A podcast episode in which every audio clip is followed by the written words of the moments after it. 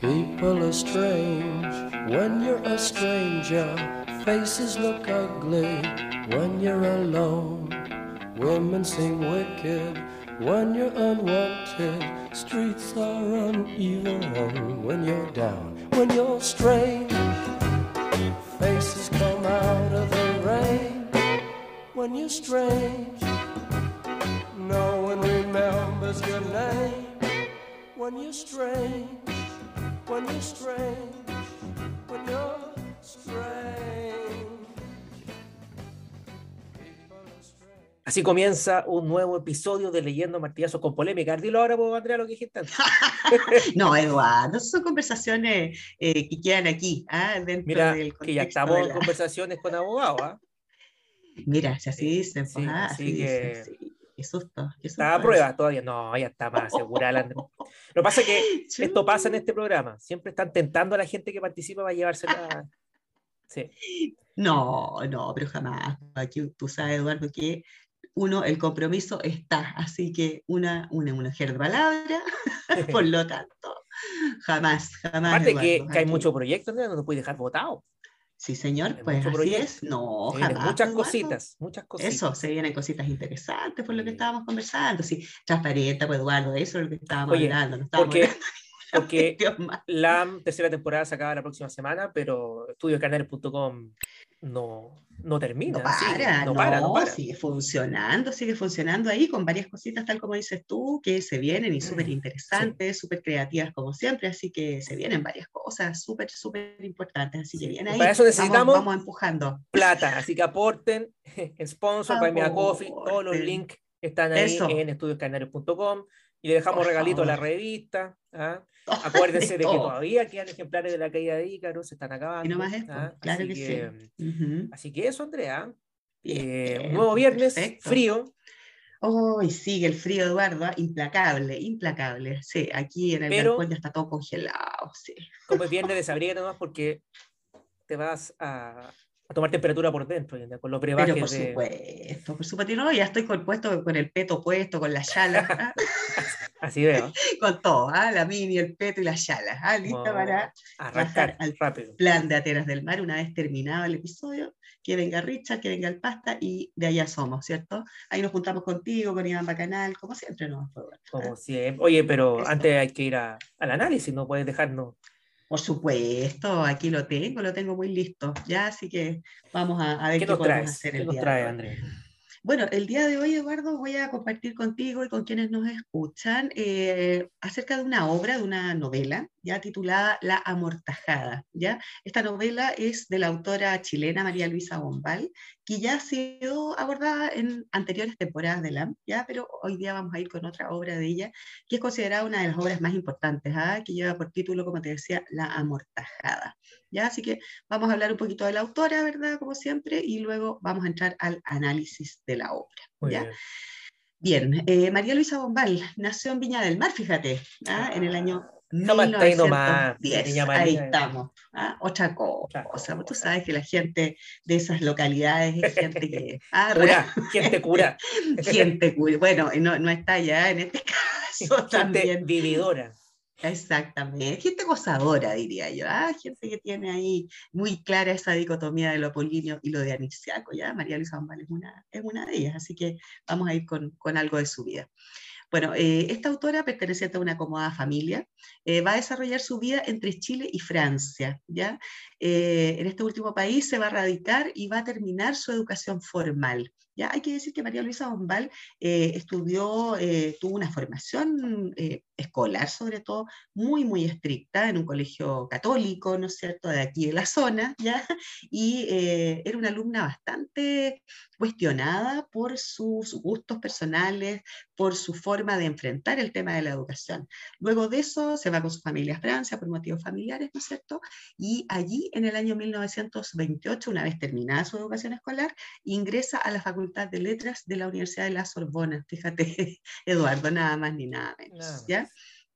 Al regresar a Chile, establece estrechos vínculos a raíz de esta formación intelectual férrea, ¿no es cierto?, con importantes intelectuales, ¿ya? No solamente de Chile, sino que también de otros países del continente, destacándose su amistad con Jorge Luis Borges, con Pablo Neruda, con Oliverio Girondo y otros autores de renombre, o sea, con todos los grandes, ¿no es cierto?, de la literatura de principios del siglo XX, ¿ya?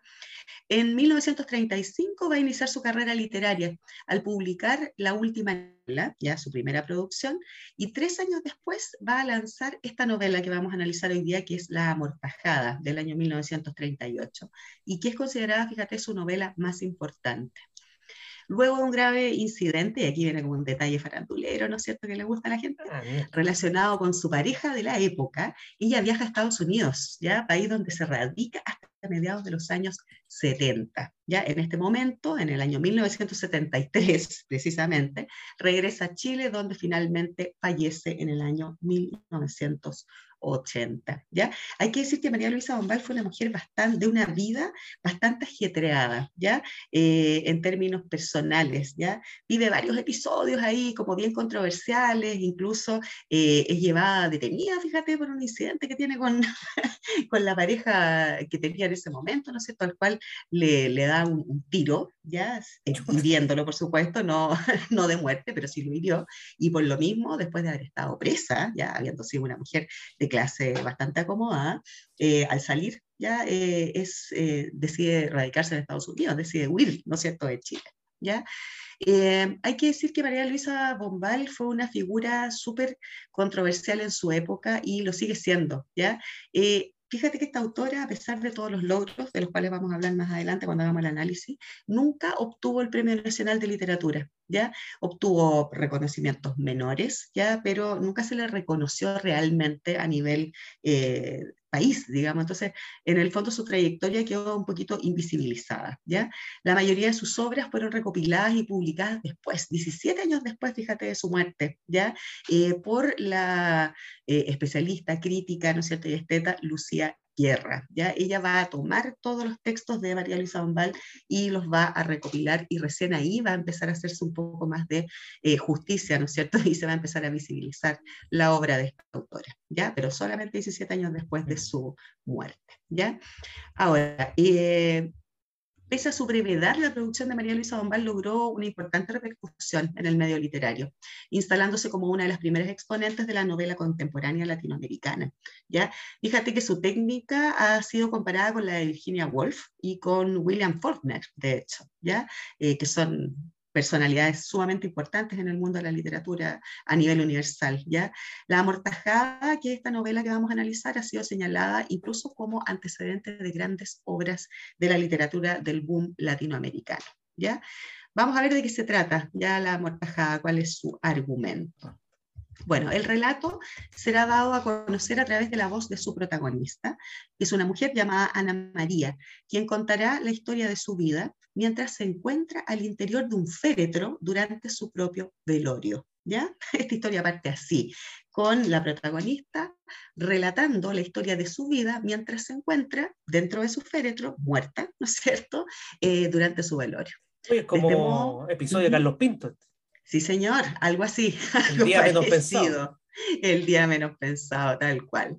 Bueno, de este modo, como lectores, nos vamos a enterar de que Ana María ha muerto.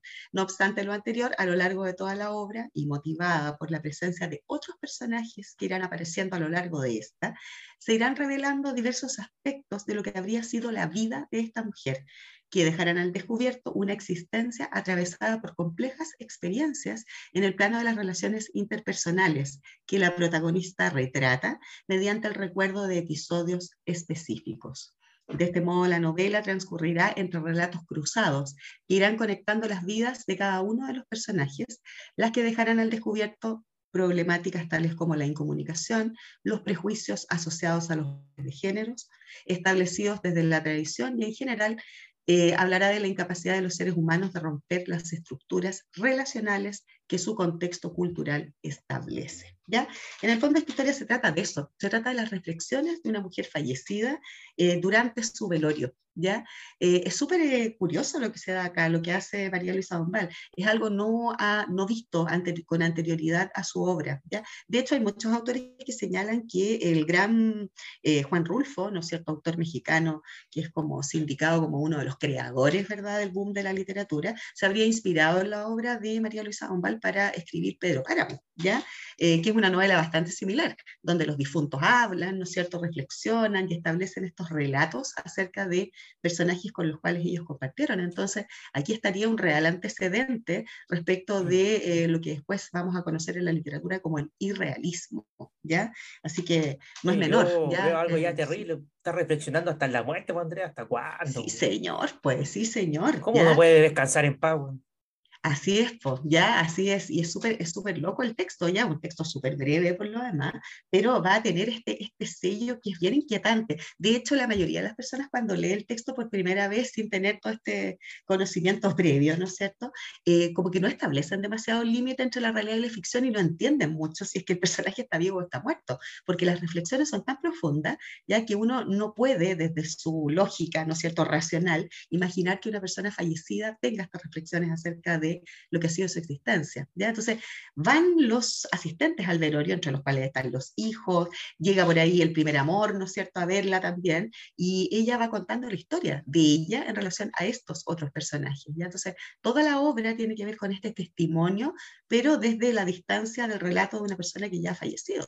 esta reflexión acerca de su propia vida, pero desde la muerte. Entonces, tiene ahí un, trasfondo que es como súper... Eh, súper eh, yo no sé si a raíz de, de, este caso, ¿no? pero se ha jugado en la ficción con esta idea de eh, gente hacerse pasar por muerta y estar en el velorio, ¿no? O, fingir eh, para ver qué opinan de ella, ¿no es cierto? Exactamente. Ahora, eh, ¿en esta obra se da eso o es más que nada la reflexión es la reflexión de ella en relación al resto, ya es la reflexión de ella en relación al resto. Y eso eh, también es bien llamativo, ¿no es cierto? Porque de algún modo ella lo que hace es eh, entregar su verdadera opinión, ¿ya? Respecto de todas estas personas, cosa que no pudo hacer en vida, ¿no es cierto? Por todo mm. lo que implica, ¿verdad? Decirle al otro lo que tú piensas de él o eh, compartir con de lo que sientas respecto de esas personas, ¿no? Entonces, aquí como que la muerte se abre como un espacio o como una posibilidad de sincerarse ya del, del personaje. Es como al revés, porque usualmente en, esos eventos de los velorios o los, funerales, siempre las personas que visitan al, al fallecido dice su opinión en lo personal, no, era como la abuela.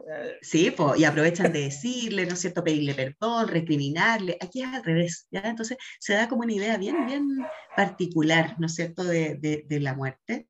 Y esto mismo que decías tú, o sea, no parar de reflexionar, ni siquiera en la muerte, estamos tranquilos. Ahora, el análisis, eh, bueno, es importante señalar que esta obra se enmarca dentro de la corriente literaria neorealismo, ya que tuvo vigencia entre más o menos 1950 hasta 1964. ¿ya? Este movimiento se caracterizó por presentar dos vertientes. ¿ah? Es bien loco lo que pasa con el neorealismo, porque por una parte tenemos un neorealismo muy asociado a, problemáticas de tipo social, ¿ya? Eh, incluso ideologizante desde algunas perspectivas. ¿ah?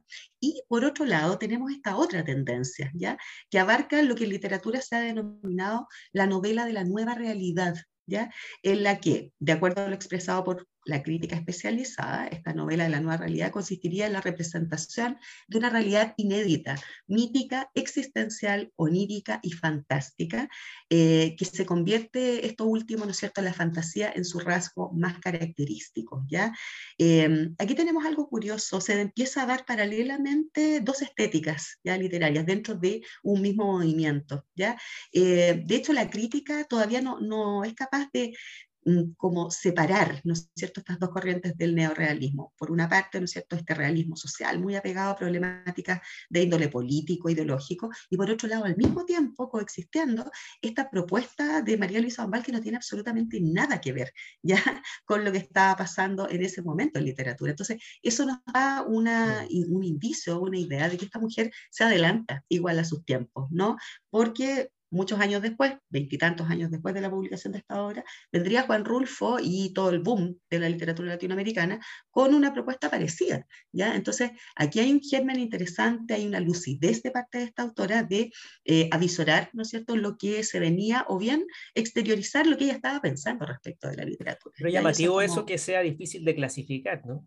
Exacto. Porque también esta necesidad de, los críticos de todo clasificar, ¿no? Pues. no, esta señora está acá, este caballero está acá, y así se enseña en el colegio y ya no también. Claro que sí, pues, claro, hacer como una serialidad, ¿no? Histórica, casi ahí, eh, no sé, pues bueno, de hecho la literatura también está dividida en generaciones, ¿no es cierto? Y tiene que ver con eso mismo, con esta necesidad de encasillar, ¿no es cierto? Y no dar cabida a esto que para nosotros hoy día es tan habitual y es tan común, que es como la diversidad, ¿no es cierto?, de distintas estéticas coexistiendo, ¿ya? Hoy día no hay un solo relato respecto del arte, de la literatura. Existen muchos relatos, ¿ya? Y muchas opciones también para los lectores. Entonces, María Luisa Bombal incursionaría como en eso. Me pasa algo parecido, porque la gente ya me está clasificando por la caída de Ícaro de existencialista, pero ahora voy con una novela eh, erótica. tipo 50 sombras de Grey, así. oye, un contenido, ¿para qué te voy a decir? Clasifíquenme. Existencialista erótico, Díganme algo, claro, claro. Existencialista erótico, claro, también, qué sé yo, eh, no sé, ¿ah? tanta clasificación que se me viene a la mente, ¿ya? Ahora, eh, ¿qué más decir? Bueno, el mundo presentado en esta obra, por tanto, es el mundo de la conciencia, que se confunde entre el sueño, la vigilia y también entre la vida y la muerte. Em, las obras de esta autora se diferencian, como te decía anteriormente, de las producidas por autores pertenecientes a su misma generación, eh, porque se distancia de la idea de retratar la realidad social de su época para volcarse hacia la presentación del mundo interior de sus personajes. ¿ya? Eh, a María Luisa Bombal siempre se le ha acusado mucho desde la crítica masculina, por cierto, de ser una autora intimista. ¿Ya? Como si ser intimista fuera malo, ¿no es cierto? Reflejar estas ideas, ¿verdad? Estas visiones eh, del sentir del personaje, del ser del personaje y no tanto de su hacer, ¿ya? Eh, sin embargo, ella abre aquí, ¿no es cierto?, un flanco que hoy día es súper común y es súper eh, habitual en literatura encontrarlo, que es el personaje desde su psicología, ¿ya? Desde su sentir, pero también desde su pensar, de su capacidad de reflexión, ¿no es cierto?, y de su manera particular y personal de entender el mundo. Así que, eh, bueno, además en su obra es posible reconocer el uso de técnicas, ya muchas asociadas a la dislocación del tiempo, como la analepsis y la prolepsis, lo que sitúa a sus personajes y a las historias que estos viven en distintos planos de realidad. Esta realidad que es una realidad difusa y que oscila permanentemente entre un mundo real y un mundo onírico, ¿ya? Eh, María Luisa Bombal es una gran autora, es una autora que se adelanta a su tiempo, es una mujer que tiene que, para variar, ¿no es cierto?, luchar bastante con su contexto epocal, Em, también es una autora que está altamente influida por este feminismo llamado, ¿no cierto?, feminismo blanco, el de Simón de Beauvoir, ¿no cierto?, de todas esas eh, primeras precursoras de la idea del feminismo, eh, pero que de alguna manera le da ahí una, le impregna un sello particular que tiene que ver también con este trabajo con la psicología del personaje y con esta profunda reflexión que cada una de las mujeres de la Bombal siempre están como deteniéndose a mirar mucho su existencia.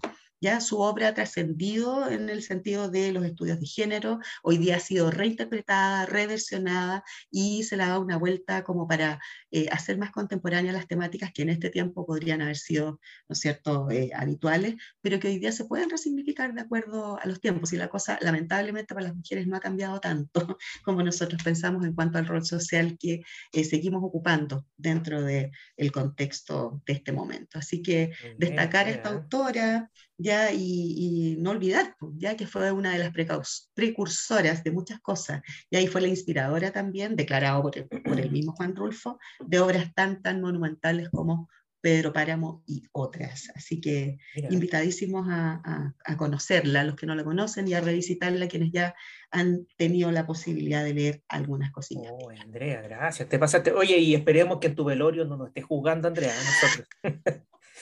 Vamos a ir. Esperemos y Así que tiene que puro portarse bien nomás, Eduardo, ¿ah? porque también las personas fallecidas también tienen su juicio ¿ah? respecto de aquellos que van al velorio haciéndose los buenos, no sé, diciendo yo que la quería tanto, yo que la valoraba tanto. ya también ahí se pueden, pueden caer bajo la, la lupa del juicio del, del, difuntito también, pues ¿por qué no? ¿Ah? Si los difuntos también tienen derecho. Dignidad. Así que eso, sí, pues, para sí, señor. Para los fiambres. Así eh, es. Andrea, eh, gracias. Gracias por esta nueva obra, penúltima semana de mm. Leyendo a Martillazo. Ya hay gente que se estaba lamentando cuando lo anunciamos en las redes sociales, pero vamos a volver. Sí, no bueno, sabemos cuándo, pero vamos. No se sabe, ¿ah? no, está, no ah, está clara la fecha, pero hay muchos proyectos. Sí, pues tienen que cooperar. ¿Dónde vamos a analizar libros si no, tenemos que leer ya? Claro, ¿qué vamos, qué vamos a publicar? ¿De qué vamos a hablar? Alguna cuestión, por último, ahí para, para no sé, pues, para motivarse uno. Pues, y ¿ah? demuestre su cariño, si la gente nos quiere, Andrea, y a ti te quieren mucho, te han tomado mucho cariño, y oh. de hecho te dedicaron una canción. Mira, ahí está, eso me gusta a mí, ¿eh? Ahora habría que ver qué canción es. te no, solo Te dedicaron una canción porque dicen que ilustra muy bien tu, tu esencia, Andrea. Vamos a ver, pues, Mira, se trata eh, esto? y yo creo que tú te acuerdas de esta canción. A ver, vamos viendo. ¿Tú te acuerdas que la, la, bailaste en la Topsy seguramente? puede ser, ¿eh? puede ser. Oye, qué peligroso. La, la, cantaba y tirándote de todo gane. Prefiero ni acordarme esa cuestión, Eduardo. Ya te dije, ya te dije, no nos metamos en problemas. Mira. Mira. Escucha. Ahí tenés. Toma. Mi amor está cayendo profundo en esta tan extraña. Sí, ya me puse a bailar ya. Estoy, estoy con el Estoy desfalleciendo, buscando en tu universo alguna contraseña. Ahí tenés. Oye, mira. Déjame mostrarte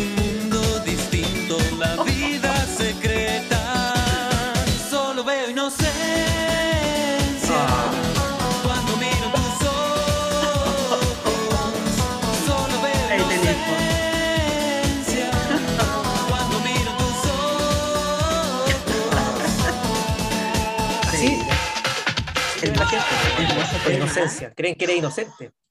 Creen, pobrecito, no saben nada. Profundamente equivocado. Oye, de hecho, esta canción, tengo entendido que, que, le cambiaron la letra porque eh, contar que esto era de una teleserie. Así es, así es. Ama me parece que ¿no? Eh, parece que sí, Eduardo, parece que sí. sí. Y eh, la banda original en ese, en ese coro decía, solo veo violencia. Violencia, así es, yo también sabía la historia, Eduardo, porque fue de talla con un compañero de la universidad que hoy es un célebre escritor, él me comentó ese mismo dato, ¿ah? me comentó el mismo dato, oye, sabía que esta canción tal y tal cosa, porque él también era bueno para el teleserie, ya por eso que después se transformó en escritor, ¿ah? y también me comentó ese mismo dato, fíjate, así que sí, totalmente. y yo creo que esa letra te identifica más, porque eres bien violenta, Andrea.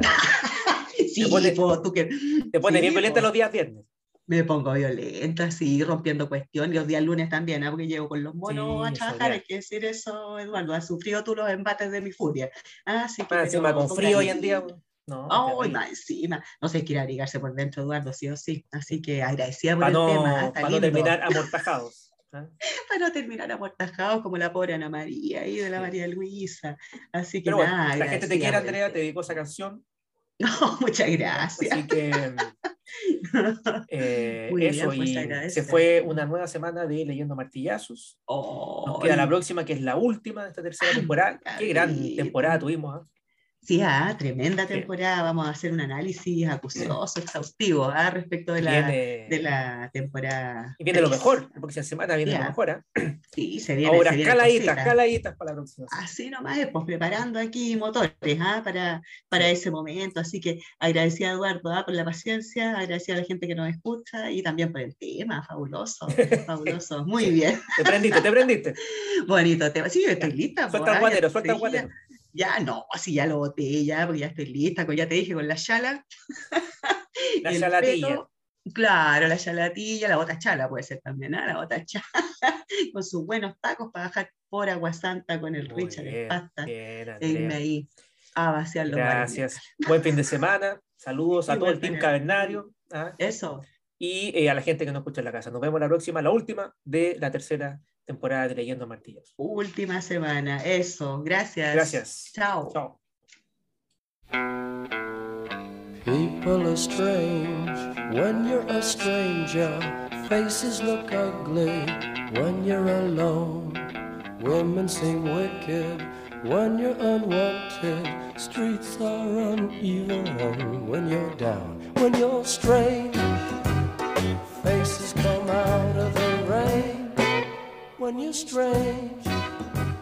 No one remembers your name when you're strange, when you're strange, when you're strange.